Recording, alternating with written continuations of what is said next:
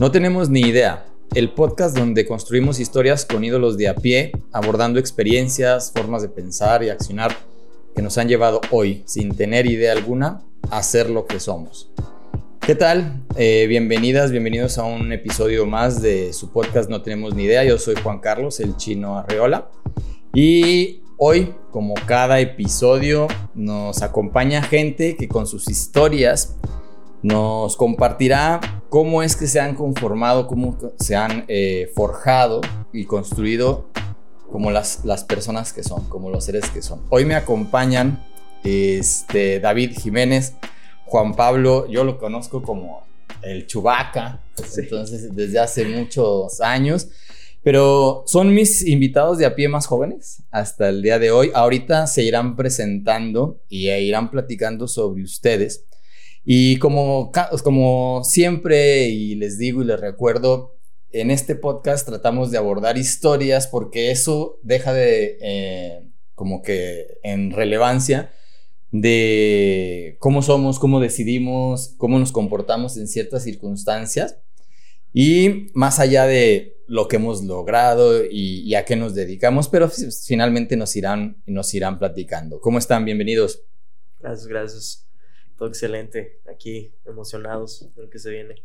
Muy bien, Chino, muchas gracias por invitarnos. Eso es todo. Ahorita con el cafecito que se están tomando se van a aflojar un poquito más el, el habla.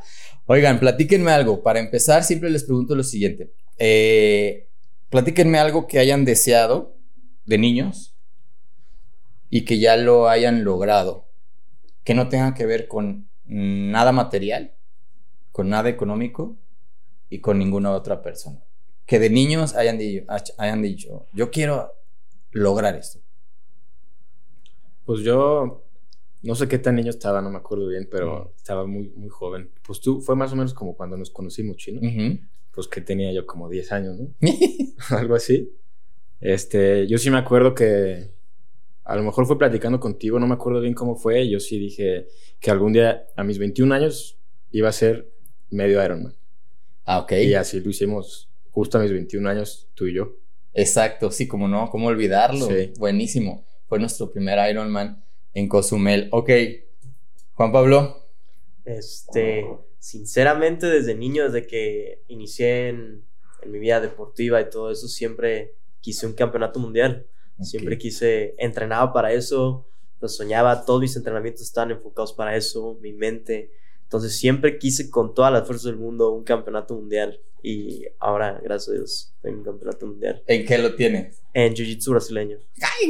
es que esa parte les vamos a platicar porque cada, siempre empiezo con, con dos adjetivos o un par de adjetivos para describir cómo la gente ha impactado en mí. Este, en esta ocasión, si tuviera que ponerle eh, estos mismos adjetivos, es la convicción y el proyecto de vida. Porque ahí les va. A los dos los conozco porque son grandes amigos desde hace muchos años y he convivido con ambos desde muy pequeños. Y en los dos reconozco esto, ¿no? Que están muy convencidos de lo que quieren, aunque quieren cosas bien diferentes. O sea, y han construido cada uno su proyecto de vida de manera muy particular y muy diferentes, pero son grandes, grandes, grandes amigos, ¿no? Si no es, si no es que digo que los mejores amigos, eh, sin herir susceptibilidades de algún otro que pueda haber estado escuchando más adelante, ahí dispensen. pero a ver, yo así los, reconozco, con altos niveles de convicción y que están eh, dentro de su proyecto de vida. Eh, tú eres deportista de alto rendimiento, ¿a eso te vas a dedicar?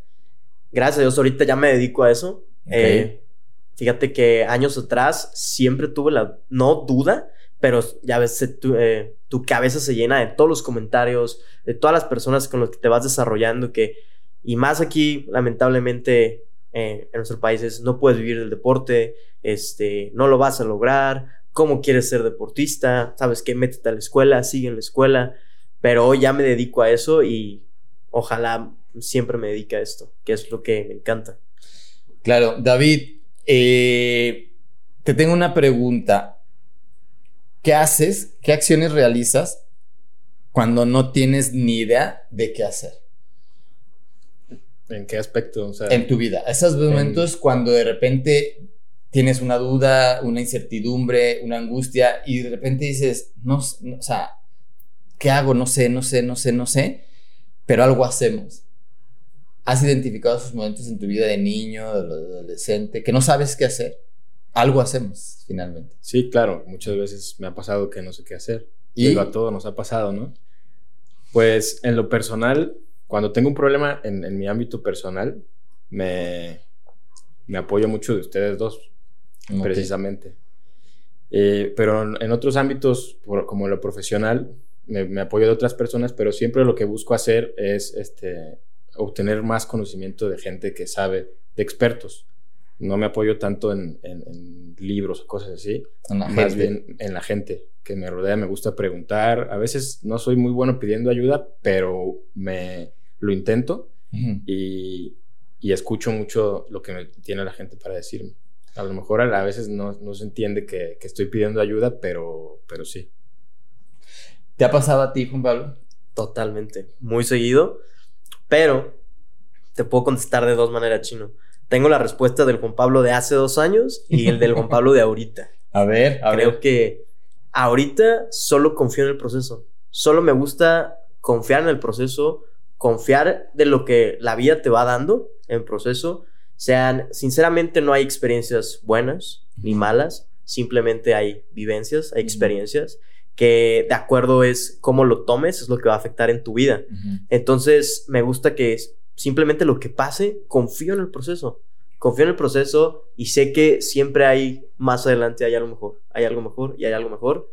Y, y ahorita, aquí donde estamos platicando, te puedo decir que si no sé qué hacer, si no sé qué rumbo tomar, a dónde dirigirme, simplemente confío en el proceso de cómo se vayan dando las cosas. ¿Y hace dos años? hace dos años sí te puedo decir que caía en la frustración, caía a lo mejor en, en el no sirvo para esto, en el no sé si sé el camino correcto, a lo mejor caía en el pensamiento de esto no es para mí, que yo creo que a muchas personas le pasan y es, es, normal, no es tan mal pensar así, pero bueno, recaigo otra vez que es un proceso, o sea, hay un momento que lo aprendes y es un proceso entonces ahorita me gusta solo simplemente confiar en el proceso. Nos autoexigimos muchísimo, luego nos criticamos, nos juzgamos muchísimo cuando las cosas no suceden. ¿Cómo se hicieron amigos? Yo no me sé esa historia. Pues fue hace... ¿Cuántos años, Juan? Fue en el 2007 o 2006. 2007. Sí. 2007. Éramos niños. Platíquenme cómo fue la historia. Pues en el fútbol americano. Ahí nos conocimos y no, ni me acuerdo bien si desde el principio nos hicimos amigos o, o cómo estuvo, pero eh, agarramos este, amistad de, como salíamos de viaje, ya nos íbamos juntos en el camión y así. Y yo me acuerdo bien que de repente nuestros compañeros hacían muchas, muchas dagas, muchas pues, travesuras, o no sé cómo decirle. Como son. En los camiones. Chingaderas. Chingaderas. no, sí, la verdad. Y se ponían a hacer así cosas, pues, bullying, ¿no? a los demás. Y Juan y yo como que no, no, no nos latía tanto eso. Entonces, pues nos empezamos a juntar un poquito más, nos sentábamos más adelante y los dejábamos que hicieran su desmadre. Y íbamos concentrados eh, de ida en el juego y de regreso, pues ya como descansando, ¿no? Y los demás venían acá aventando cosas y gritando. A veces sí gritábamos, obviamente, pues, pero no tanto como los demás. Yo creo que de ahí fue que nos hicimos más amigos. Ok, ¿y, y de qué platicaban respecto, por ejemplo, a como amigos desde entonces platicaban de lo que querían hacer en la vida o no siquiera? O sea, yo desde chico yo me acuerdo y él no me puede dejar mentir. Yo me burlaba de él de que, güey, ¿cómo que vas a ir a clases de violín o cosas así? y vamos, ¿y tú qué vas a hacer? Pues voy a ir a entrenar o a jiu-jitsu, te voy a entrenar, voy a entrenar jiu-jitsu o voy a ir, no sé, a andar en patineta o algo así. Y tú, y no, voy a ir a, a tocar violín. ¿Cómo? Sí. O voy a ir a mis clases de no sé qué. ¿cómo David vas a eso? ¿Y te gusta, güey? O sea, éramos como tan polarizados. Sí, sí. Y en un momento, pero éramos amigos. Entonces a mí se me hacía raro que, güey, ¿cómo este güey es mi amigo si a él le gusta tocar el violín? A él le gusta ir a montar, cosas así. Y a mí me gusta ir a andar en patineta, a mí me gusta a lo mejor de vez en cuando hacer dagas, cosas así. Entonces éramos tan polarizados, pero al mismo tiempo yo decía, güey, somos compas, me cae bien este güey cuando nos empezamos a conocer. ¿Y qué es lo que tienen en común o que a hoy pueden identificar que había en común que teniendo, como dices tú, siendo tan polarizados, ¿cómo, ¿qué elementos reconocen que había en, eh, había en común que los hizo tan amigos? Siento que ahorita yo lo veo mucho en él, la lealtad. La lealtad que desde niño yo sé que puedo confiar con él eh, en cualquier momento, en cualquier situación de mi vida. Y a lo mejor ahí no lo transportaba con estas palabras, pero yo decía, ah, pues este güey es leña. O sea, este güey me cae bien, este güey, pues no te hace dagas, como lo decíamos en ese momento. Puedo dejar aquí mis cosas y no le va a hacer daga, como acostumbraban en el americano que le hicieran a través de otras cosas, algo así. Y ahorita lo transporto como a lealtad, o sea, lo veo en él lealtad de amigos, de personas. ¿Reconoces lo mismo? Sí, sí, pero yo creo que lo que más nos unió al principio y todavía es la disciplina. Que los dos estamos en lo que enfocados y no nos dejamos distraer y desde el principio porque desde como lo que les dije cuando íbamos a los juegos nosotros íbamos concentrados y eso fue lo que nos unió yo pienso y hasta el momento o, hasta el momento lo dices, o sea, ¿en qué están concentrados? Tú, me queda claro que entrenas desde, desde morrito, desde que caminabas. ¿Tú a qué estás dedicado hoy, en, hablando de disciplina, con este nivel de enfoque que, que, insisto, tenemos un ejemplo que es deporte, en tu caso, ¿a qué estás dedicado eh, el 100%? Pues no, bueno, el 100% estoy dedicado a llevar un estilo de vida saludable y, y a trabajar en lo que me gusta y que es el negocio familiar.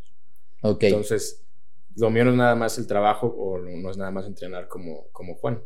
O sea, yo enfoco el 100% en sí levantarme temprano y sí ir a trabajar, pero tampoco descuidar mis amigos y, mi familia y, y, el trabajo, ¿no? Como yo intento llevar un balance. Un balance. Más o menos. En eso enfoco mi disciplina ahorita. Pero... Cuando se conocieran era por el deporte. sí. Por el fútbol americano, y luego ya por, pues, eh, pues, empezamos a entrenar para los Ironman, los, las travesías. Ok, ¿y qué es lo que, lo que identifican que más los, los eh, la, diferencia más grande que, que, identifican entre los dos? ¿Qué es lo que más diferente los hace? La fiesta. La fiesta. a lo mejor algunos placeres de la vida. Eso. Hubo que hacer sacrificios, ¿verdad?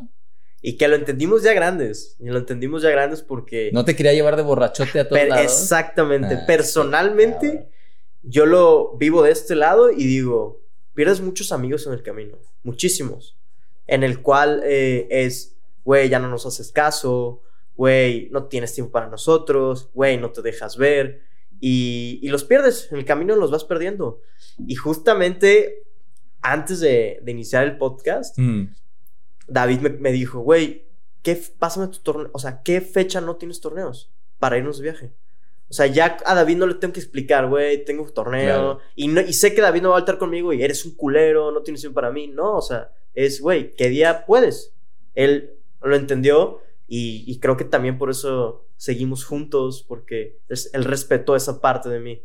Fíjense qué elementos tan, tan, tan valiosos desde mi punto de vista eh, van surgiendo, ¿no? La lealtad, el respeto, la concentración y la disciplina. Pero desde, ¿por qué ustedes sí y los demás no? ¿Por qué los demás eran un desmadre?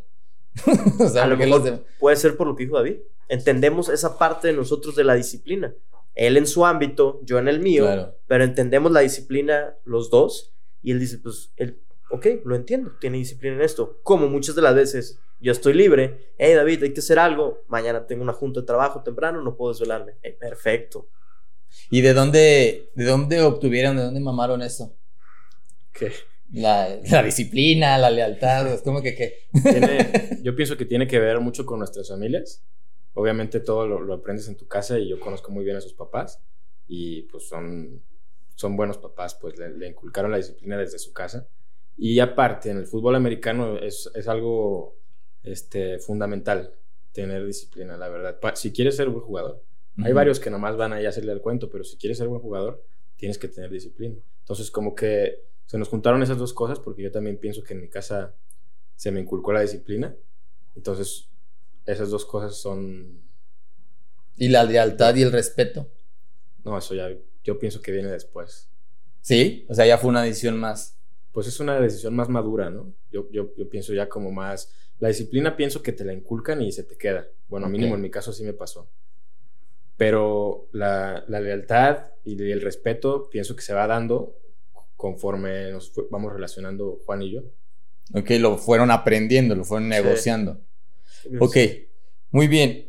eso me da un poquito de idea de, cómo llegaron a ser tan amigos. Qué padre, ¿no? La verdad, no, no, no sabía. No sabía cómo se. Sí, sí noto yo, porque conozco también al resto de, sus amigos, no a todos, cómo hay una distinción, una diferencia. De repente, pues, eh, pues, hay prioridades, hay respeto, ¿no? No fallas a entrenar, pero cuando puedes y tienes tiempo, te veo generalmente ahí y disfrutas mucho también eh, la vida. Tú igual tienes tus hábitos bien marcados, David, los respetas, eres disciplinado en tu, como dices, y equilibrado, en lo que te da goce, en lo que te da ingresos, en lo que te da amor, en lo que te da trabajo, etc.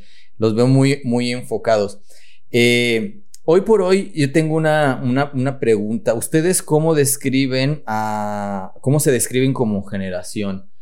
O sea, a ustedes les tocó desafortunadamente una etiqueta, todos nos han etiquetado, pero ustedes les tocó todavía ser de los, de los famosos millennials.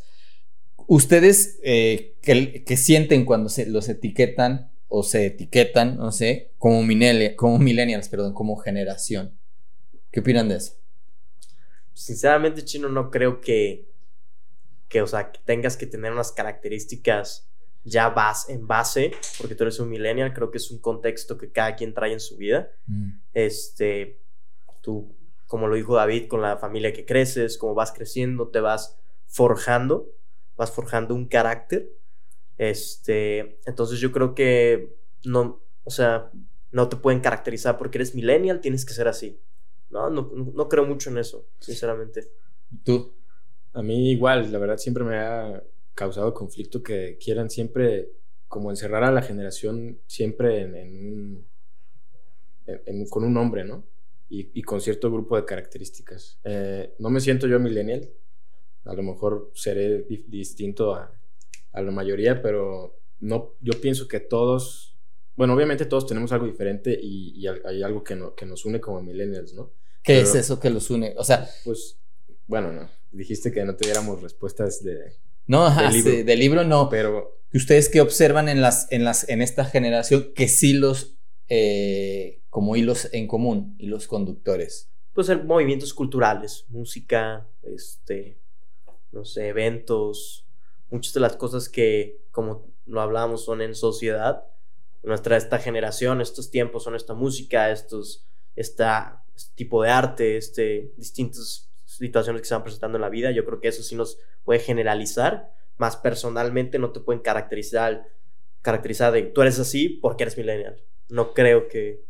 Ok, y tú David, ¿ves algunos rasgos yo creo que compartidos. yo creo que nos unen los retos que nos han tocado vivir. ¿Cómo cuáles? Como que nos tiran mucho los de arriba, por ejemplo, los, los más grandes que hay, bueno, como generación. Sí. Los, los, niños de cristal, o no sé cómo, que, se ofenden de todo, ¿no? La gente. Ajá. Y sí, la verdad, sí, pues. Y también el momento en el que nos tocó vivir la pandemia, a, a la mayoría de, de nosotros ha sido muy complicado, por ejemplo, encontrar trabajo, o desarrollar un proyecto de emprendimiento en el momento de pandemia y de crisis económica, pues es complicado. Y eso sí es algo que nos une, porque nos une la edad en la, que, en la que estamos enfrentando y en la etapa en la que estamos enfrentando los diferentes eh, retos que nos tiene la historia. Fíjense, traje unos rasgos, así, a, eh, poquitos, nada más, que están como, que, describen de una manera muy general a los millennials y es que son no conformistas, ¿ok? Que son individualistas, que son egoístas, que son emprendedores, que son multitask, que son nativos digitales, que son críticos y exigentes y sensibles, sociables y autodidactas. Yo sí reconozco que hay ciertos rasgos y aspectos que yo no tuve por generación, porque también no tenía acceso a cierto tipo de recursos, ¿no? como la información, por supuesto, el Internet, ese es, claro, eso es, eh, yo creo que es el más grande, pero también porque las oportunidades o la visión que se compartía o que se tenía de, del futuro va cambiando. O sea, cuáles eran mis posibilidades o cuál era lo que yo tenía que hacer o a lo que me tenía que dedicar para llegar a cierto punto es muy diferente a lo que ustedes hoy por hoy se les presenta eh, ante el mundo y los, el acceso a ciertos recursos, a posibilidades, a viajar, por ejemplo, con muchísimo mayor facilidad. ¿No? Entonces, sí hay ciertos aspectos que, que hacen distinto, pero estoy de acuerdo. O sea, las etiquetas finalmente no son para todos. ¿Qué tabúes, o sea, prohibiciones, tienen ustedes como generación? Por ejemplo, a mí me tocó el tabú de la sexualidad, ¿no? Tal cual. O sea, yo no. era, espérate hasta que te cases o vivirte a vivir con tu pareja o algo. Esas eran cosas que en, en, en mi generación era un tabú bien fuerte. El emprendimiento era otro tabú. O sea, emprender era. ¡Qué cerote! ¿Por qué, no, te metes a trabajar, güey? Ahí con todos, agarro. Emprender, o sea, a mis 18 años no, no estaba bien visto. Hoy al contrario, ¿qué tabúes eh, como generación ustedes identifican? ¿Qué prohibiciones la sociedad les impone? En mi vida, o sea, personalmente te lo puedo decir chino, creo que viví el tabú de lo que te comentaba al principio, de la vida del deporte. Sí, ¿verdad? Que exactamente, que cómo te vas a dedicar al deporte, cómo quieres vivir el deporte. Ay, estás en México, no se puede vivir. ¿Cómo vas a ser campeón mundial? Un mexicano no puede ser campeón mundial. Entonces, mucho tiempo de mi infancia, adolescencia, viví con ese tabú y quieras o no, te van, te van llenando la cabeza de esa, de lo más importante que un deportista, lo puedo decir en mi, en mi ámbito personal, es la duda. Te van llenando de dudas. Entonces cuando tú llegas a una edad dices, puta, o sea, capaz de que no llego, capaz de esto no es para mí, capaz de que no puedo vivir de esto. Y es uno de los tabús más grandes que se rompe y cuando tú lo rompes personalmente, muchas personas vienen atrás de ti, te ven y lo rompes para las otras personas también. Eh, ahorita hace, no sé, aproximadamente un mes creo, fue el primer campeón mexicano en UFC, Brandon Moreno. Tú, o sea, conoces la magnitud de todas las personas que vieron ese campeonato y que vienen detrás, las generaciones que vienen detrás, que solo pensaron cuando vieron eso, dijeron, lo puedo lograr. Claro, puedo lograrlo, exactamente. Es, o sea, entonces yo puedo decir que eso rompió con un tabú enorme. Y yo lo estoy hablando personalmente, digo, en mi cabeza se rompió ese tabú.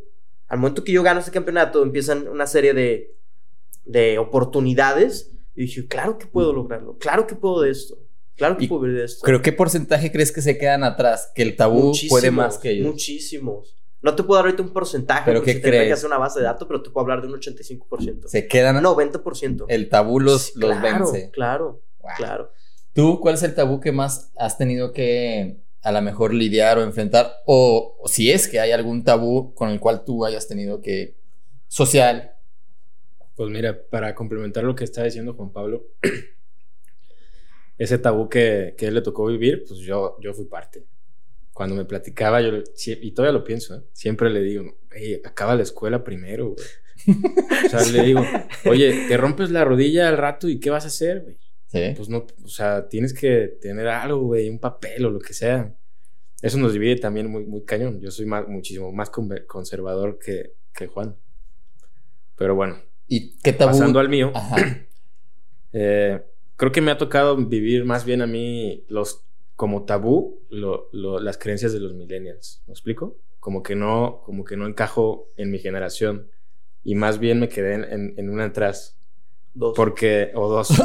¿Verdad, que es más, ¿Verdad que es más señor que yo, güey? Yo le digo, güey, eres un señor ya. Desde que lo conozco era un señor chiquito. Sí. Sí, que pues sí, exactamente eso. Teníamos ocho años, voy a ir a clase de violín, de allá, güey. Vamos a patinar, güey, que es viernes. Voy a ir a trabajar. Sí, claro. Sí, desde chico. Entonces, heredaste nuestros tabús de mi generación, generación X. O hasta baby boomer. Más bien heredé sus costumbres. Ah, ok. Más bien heredé sus costumbres y lo que me está tocando vivir a mí como tabú es, oh. es por ejemplo, que está mal visto de, híjole, este quiere tener varios hijos o, o este cuate le encanta andar en su camionetota y gastar gasolina y todo ese tipo de cosas, ¿no? Y me ven mal, o sea, la generación, mi generación. Sí, sí, sí. sí. Dicen, ¿cómo es posible este, este cuate? no le importa el medio ambiente y, y sí hago cositas ¿eh? para el medio ambiente, pero muchas cosas grandes como ese tipo, como tener familia, que muchos de mi generación ya no quieren o se quedan con perros o con gatos y así, que es como la tendencia, yo digo, no, yo, yo, no. Y también en cuanto al trabajo, mm, sí, yo me quedé atrás. Entonces los tabúes me tocan al revés. Oh, qué, qué, interesante. O sea, no resuenas con esta, con esta mentalidad millennial muchas veces de esta hiperconciencia social y supuestamente mayor capacidad reflexiva y, o sea, más bien tú vienes más lento en el proceso de, de toda una generación atrás, ¿cuál crees que sea la razón, la influencia de, de la familia, tus padres, abuelos? Sí, claro que tiene que ver la influencia de mi familia. Claro. Que mi familia es muy conservadora. Tiene que ver, pero pues también tiene que ver mucho con mi contexto, o sea, no, no solo mi familia, sino donde crecí, mi escuela, eh, donde trabajo, mm, las oportunidades que he tenido y, la vida que he podido tener, tiene muchísimo que ver. ¿Y qué es lo que más te hace sentir frustración? Híjole. El que sea. El que conteste. ¿Qué es lo que más me hace sentir frustración? Como, ajá, ustedes en lo particular, ¿qué les frustra? No, bueno. A veces me frustra caer en la duda, a veces. La misma duda. Me, me frustra caer en una duda, o sea, caer en la duda. Caer en mi desconfianza a veces, que, bueno, se puede, que emana desde una duda en ti. Pero me frustra a veces que caes. Por más que lo tienes trabajado la mente, por más que tienes trabajado todo, a veces caes en la duda.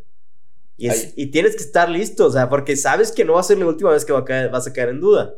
Pero es cómo tomas esa duda y cómo eh, afecta en tu performance de vida o tu performance deportivo o como lo quieras llamar, es lo que hace la diferencia. En tu caso, y también voy contigo para que la pienses bien, David. Este, por ejemplo, esta duda que es lo que te da, es lo que te causa frustración, dudar de ti mismo, ¿no? Que merme en tu confianza dudar qué es lo que más ponen, qué es lo que pone en riesgo dudar. Más allá del performance, más allá de que ganes. Tus metas. Y tus metas personales. Que al fin y al cabo no ponen en riesgo nada porque. Exacto, en riesgo real que, que, ponen en riesgo real. ¿Algo realmente? No, no, no, no ponen en riesgo algo. ¿Qué querrías? ¿Tú, David?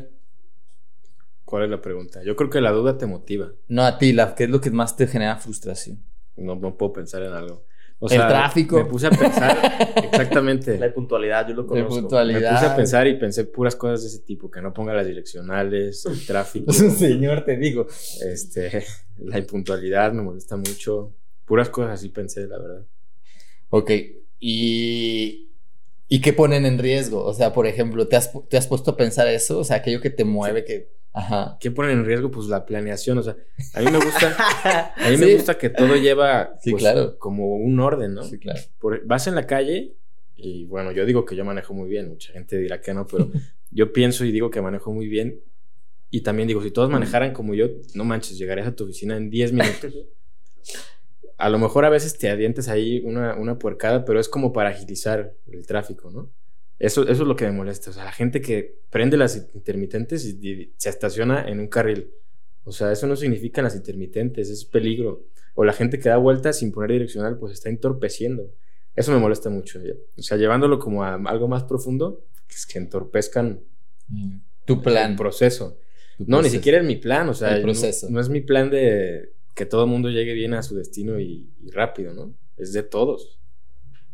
Ok, ¿se identifican más en lo individual o en lo colectivo? ¿A qué me refiero? O sea, su plan de vida, su proyecto, sus conductas, sus acciones tienen que ver más con un tema de obtener eh, metas individuales o se identifican más ustedes, porque ni siquiera los abordo como generación, sino en lo particular, o se identifican más con el esfuerzo colaborativo, colectivo, en equipo hoy por hoy como sociedad.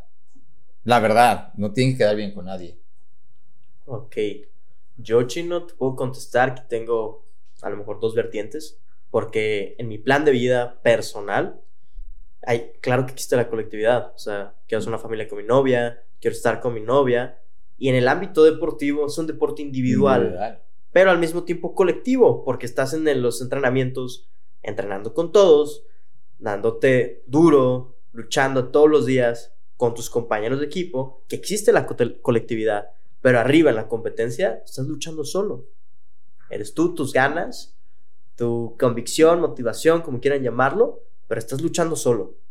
Entonces, no te podré decir si soy individual, porque es un deporte individual. En algún punto de mi vida toco la individualidad en mi deporte, pero también pienso en la colectividad. Y también existe la colectividad, porque yo soy fiel creyente que no puedes llegar al podio en primer lugar solo. O sea, no estás solo. Hay miles de personas atrás. Desde un consejo, un apoyo, los patrocinadores, tus compañeros de entrenamiento, tu equipo.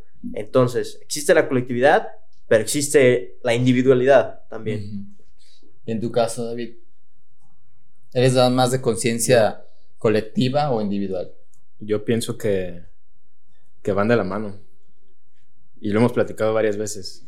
Si quieres ayudar a que la sociedad y tu, tu entorno más cercano, tu sociedad cercana se, se desarrolle, tienes que primero tú, yo siempre pienso, generar riqueza y así fomentar que, que todo el mundo se vaya desarrollando alrededor de, de, una economía. Okay. Yo siempre he pensado eso. Entonces, pienso que va de la mano, individual, individualidad, porque siempre soy, soy, me considero ambicioso, buscas hacer más, pero sin olvidar el bien que puedes hacer a las personas que te están ayudando a las personas que te rodean y que te ayudan a, crecer. Sí lo hemos platicado y aquí les tengo una pregunta al respecto. Si estuvieran que escoger entre resolver uno de los problemas más graves y urgentes que vivimos como humanidad, ¿cuál escogerían? Eh, hablando de desigualdad, derechos humanos, discapacidad, pobreza, cambio climático, salud mental, ¿cuál escogerían? Yo sin duda escogería resolver el problema de educación.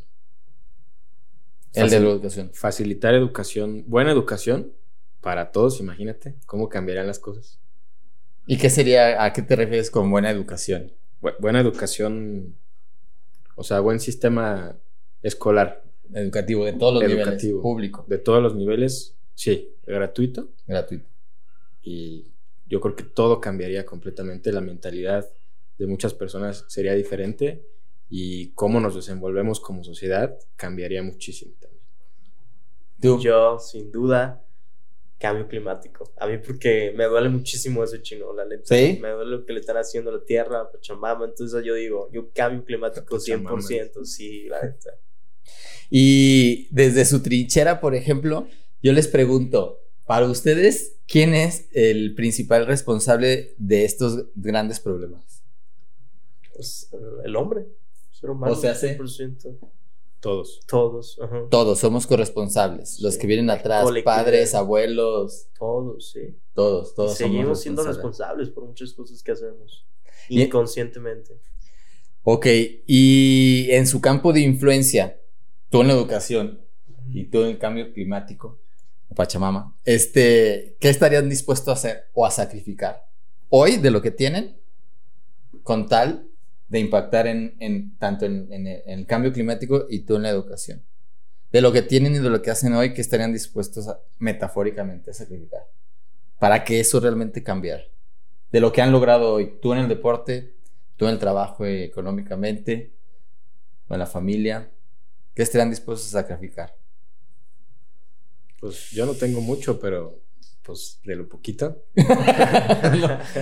¿Qué? Sí, yo sí estaría dispuesto a un, y, lo, y, lo, hemos hecho, bueno, no, no es mi empresa, pero yo estoy dispuesto a dedicar recursos como tiempo y dinero a, la educación de la gente que está más cerca de nosotros, que es ahorita lo que podemos hacer nosotros, así inmediato.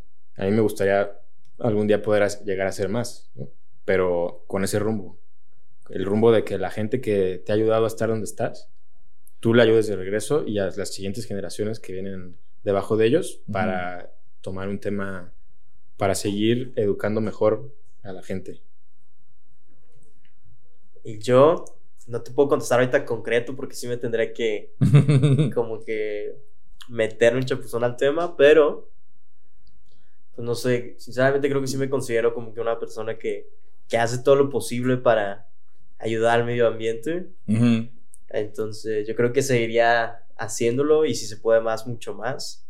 Pero, o sea, no sé ahorita como que mi ámbito de vida en qué estaría afectando, o mi deporte que estaría afectando directamente como al cambio climático.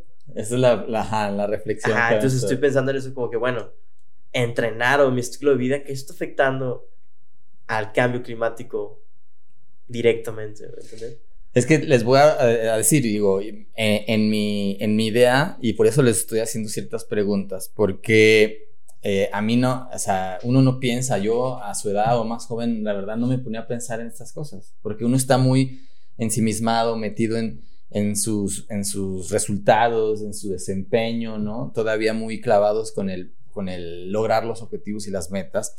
¿Qué tantas estas metas y, sean honestos, qué tanto estas metas y estos objetivos que, perseguimos ensimismados, insisto, eh, son siguiendo un patrón eh, impuesto por una sociedad o, o son bajo tus propias leyes y tus propias decisiones libres de, aunque a lo mejor contradigan o a lo mejor pongan en duda eh, lo que los demás te dicen, llámese a, familia, que tanto se conducen de manera autónoma, sin seguir los modelos impuestos, o que tanto realmente ustedes sienten que son parte de una inercia.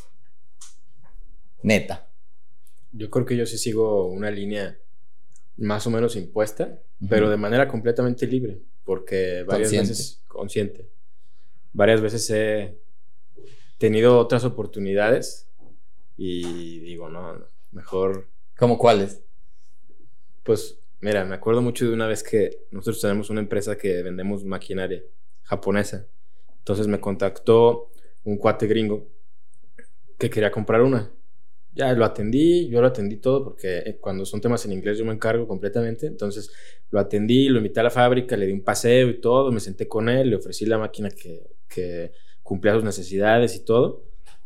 Y ya al final me dice, sí me interesa, pero ¿por qué no te vienes a trabajar con nosotros? Me gustó muchísimo cómo, cómo hiciste las cosas, ¿no? Y, cómo, cómo sabes de esto y de esto y de esto. Y ya me, o sea, me lo ofreció muy bonito, la verdad. Y yo sí dije, ah, bueno, pues ya lo pensé tres segundos y dije, no, no, no, la verdad no. O sea, a lo mejor me ofrecía más cosas que me podía dar ahorita, como, como más dinero, pero yo pienso que lo que estoy haciendo tiene más a futuro. Entonces dije, me decidí quedar en mi proyecto de siempre. De siempre, de siempre, desde chiquillo. Sí, desde chiquillo.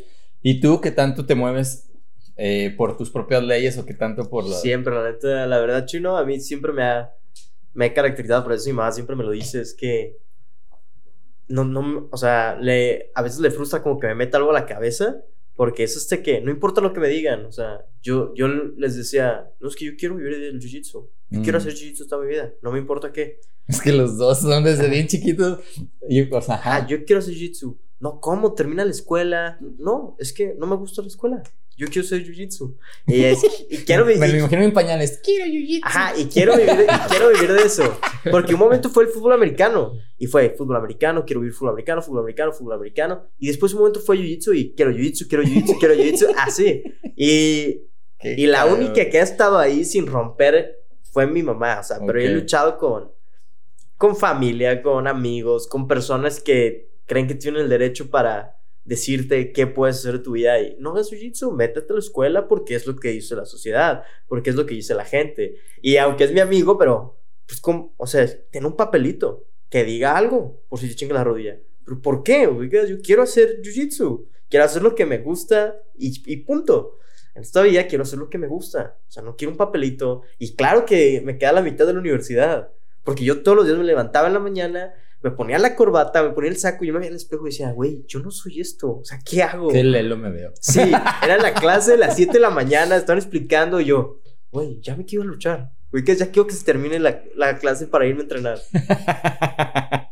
Fíjense, es lo, es lo que eh, lo que visualizaba sin saber si tenía la certeza de la plática de los dos bien convencidos. Ahora sí que desde chiquitos, bien convencidos y han seguido su camino. Ambos siendo grandes amigos, por supuesto, y cada uno y lo que queda, me queda cada vez más claro es que hagas lo que hagas, siempre va a haber alguien diciéndote que está bien o que está mal o que tienes que cambiarlo o, que, aplaudiéndote, ¿no? Pero finalmente, eh, una de las cosas que más que, más eh, pues estoy buscando, se está buscando hacer con este tipo de diálogos, con este tipo de historias, es mm, dejar como claro cuáles son estos puntos a los cuales realmente yo me tengo que agarrar, eh, cuáles son los recursos que realmente si tengo me permiten continuar o si no tengo me hacen dudar. Y de dónde me voy como construyendo como, como persona pues, para seguir o cambiar de, de rumbo en algún momento, ¿no? Porque eh, la, caminata es larga.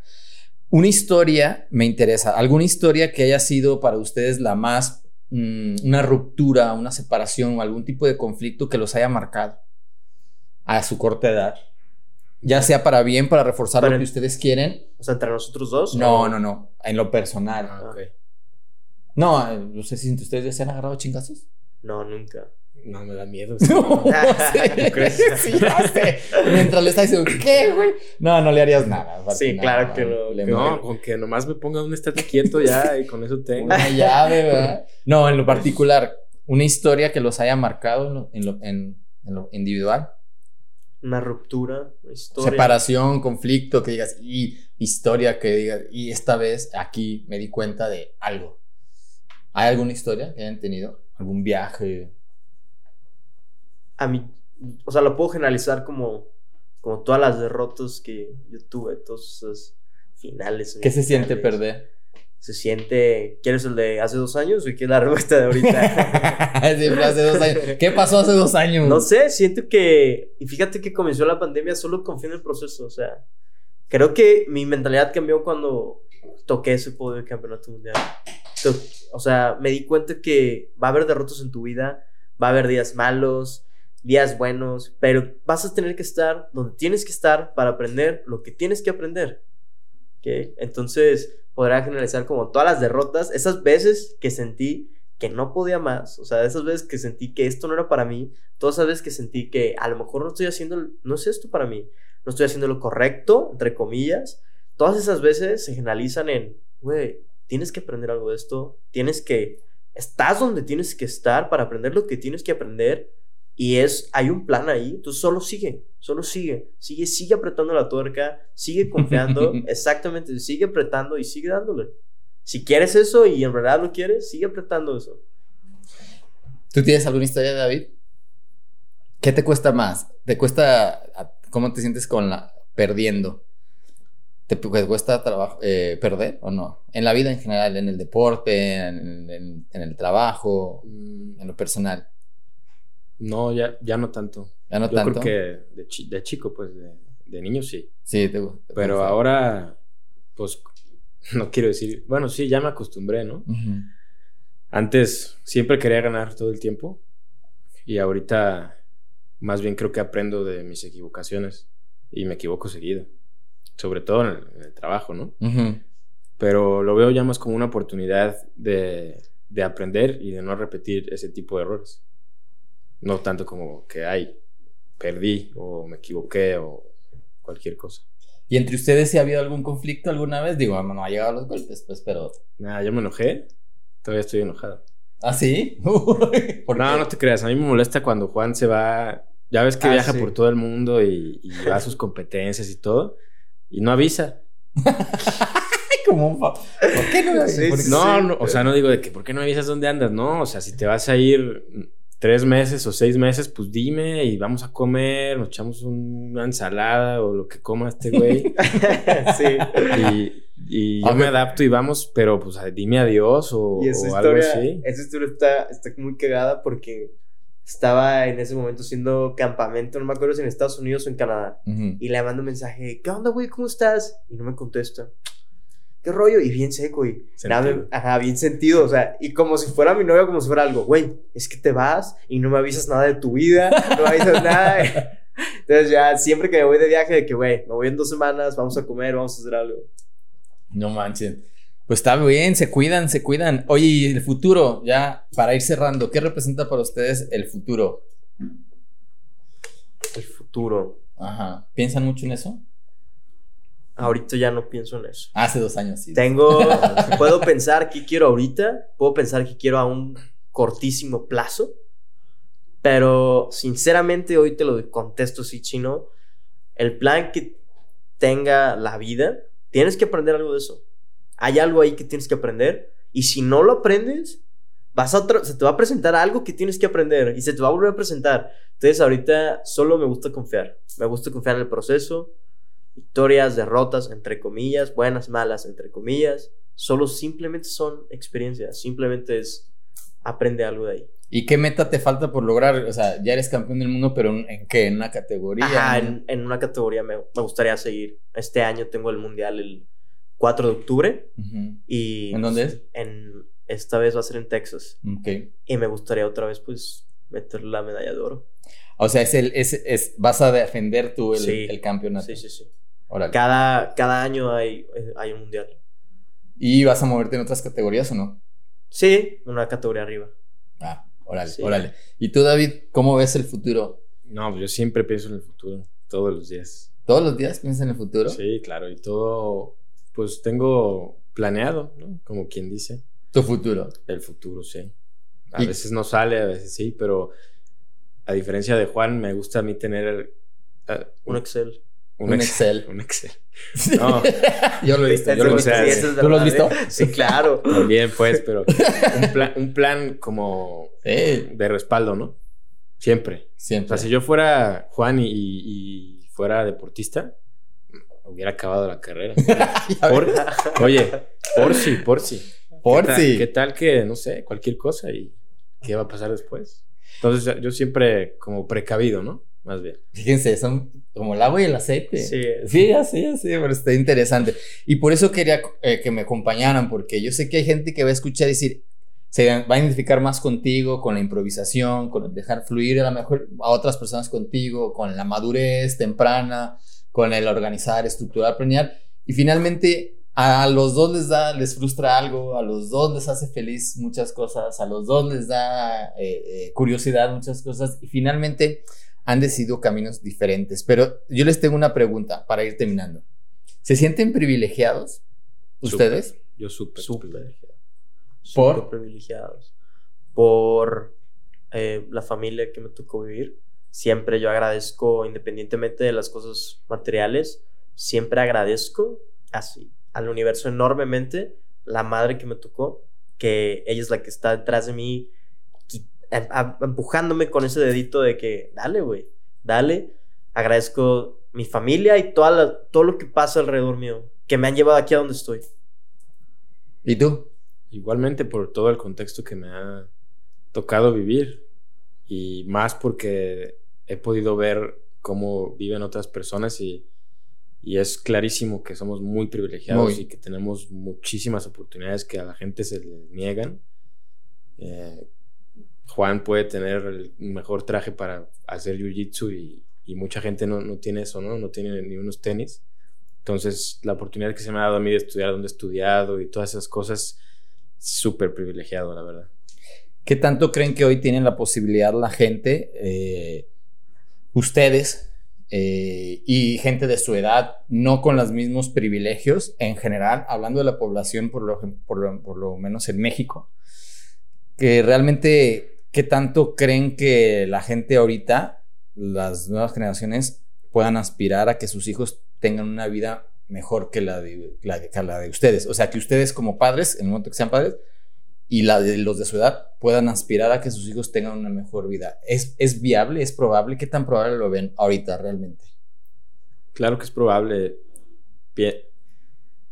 Pienso que menos personas van a poder darle una mejor vida. Cada vez menos. Cada vez menos, pero las personas que hagan las cosas bien van a poder, van a poder hacerlo. Menos personas, pero sí se puede. ¿Sabían que a nivel mundial en los años 40 era el 90%? El 90% tenía la posibilidad de pensar en que sus hijos tenían, iban a tener una vida mejor. ¿Qué porcentaje creen que es en el año 2000? ¿Qué porcentaje de la población mundial creen que puede aspirar a tener una vida mejor que la que tuvieron ellos, o sea, que sus hijos puedan tener una vida mejor que la de los adultos. ¿En el 2000? En el 2000. Se hizo el estudio. 40. También iba a decir 40. ¿Ves? Por somos amigos. el 8% de la población. 8%. Es, tienes razón, David. Cada vez, vamos a, cada vez vamos a ser menos las personas que podemos aspirar a que nuestros hijos tengan una vida mejor que la nuestra. Entonces, eh, ese dato lo quería poner aquí porque sí, sí son privilegiados, sí, sí somos privilegiados. Y es importante que con su ejemplo, tú desde tu trinchera, David, tú desde tu trinchera, Juan Pablo, de verdad, como lo han hecho, porque los reconozco y los conozco desde pequeños, con esta gran convicción y, que ha sido parte de su proyecto de vida, de verdad puedan impactar e influir a otras personas e, y podamos revertir esto, esto que está pasando en el mundo. Gracias por ser amigos, gracias por haber venido. ¿Dónde los pueden buscar? ¿Dónde los pueden encontrar en redes sociales? A mí me pueden localizar en mi, en mi Instagram, JP Landero, BJJ. Ok. Ahí estoy. ¿Tú, personal o de empresa? Y a mí en ningún lado, en pipesa.com. pipesa.com, esto, a mí en ningún lado, exacto. Tú te escondes de las redes sociales. A mí ni me busquen. A mí ni me busquen. Voy a estar en mi Excel. Muchas gracias por estar una vez más con nosotros eh, en estas pláticas con ídolos de a pie. Recuerden, estamos en eh, la red MX, en redes sociales de Instagram y Facebook. En el mío es guion bajo, eh, chino arriola guion bajo. Y nos vemos. Muchísimas gracias, cuídense. Síguenos la pista cada viernes con un nuevo ídolo de a pie. Te dejo nuestras redes sociales, la red MX, también guion bajo, chino arriola guion bajo. Y si te late nuestro contenido, déjanos un comentario. Y si no, pues no.